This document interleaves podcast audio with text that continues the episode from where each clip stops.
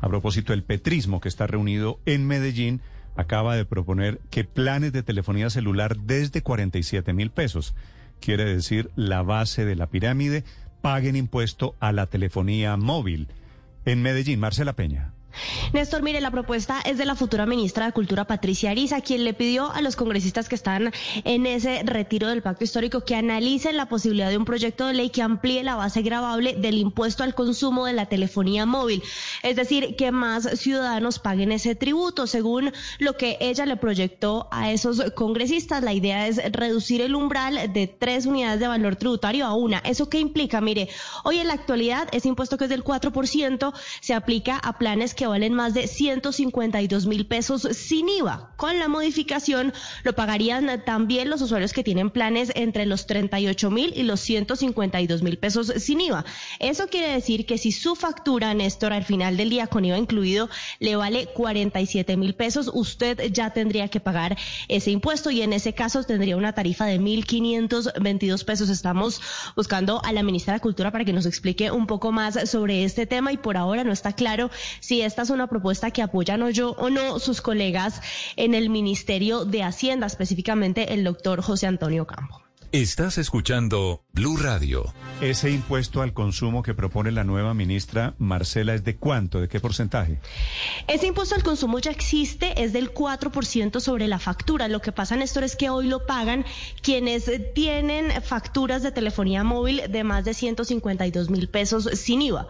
Lo que cambiaría es el umbral, personas que tienen planes más pequeños, a partir de los 47 mil pesos con IVA entrarían a pagar ese 4%. El 4% se calcula sobre sobre el valor de su factura antes del IVA. ¿Y ese golpe para ese, quién ese es? impuesto, Ese golpe. Néstor, ese im- ese Néstor- eh, eh, Marcela, ese impuesto nació hace poco en una reforma tributaria, si mal no recuerdo, en la reforma del doctor Cárdenas. Pero claro, en ese momento, Néstor, los, los planes de telefonía móvil eran caros, de más de 90 mil, 100 mil pesos, entonces abarcaba un gran número de la, de la población. Lo que pasa es que por la competencia, los planes de telefonía móvil se han reducido bastante. Usted llama a su operador, si usted tiene un plan de 100 mil y le dice, bájeme Sí. el plan, se, se, se lo, se lo baja a 50 mil pesos y entonces usted ya queda por fuera de, de ese tributo. Bueno, entonces esto lo que, decir- según Pues, le entiendo a hecho- Marcela, eh, eh, según lo que le entiendo a Marcela, es intentar bajar ese, ese, ese tope mínimo para que más personas empiecen a tributar sobre sus planes de telefonía. Si le entiendo, a partir de 40 mil pesos. A partir de A partir- 47 mil pesos, que 47.000. sería el nuevo límite, el nuevo umbral.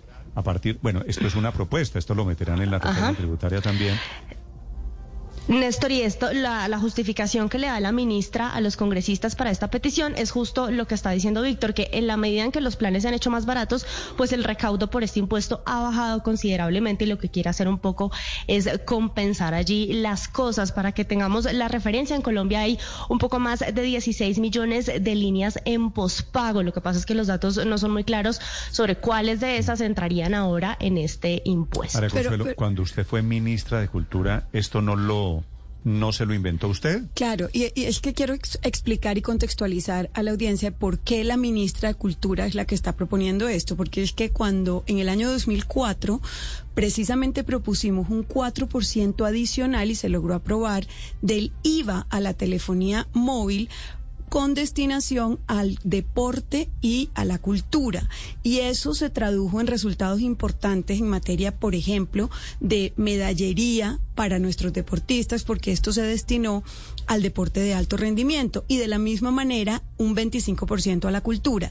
Entonces, lo que considera la ministra designada, la doctora Patricia Ariza, es que esto se podría incrementar con destino a la cultura. Ahora es propuesta de ella.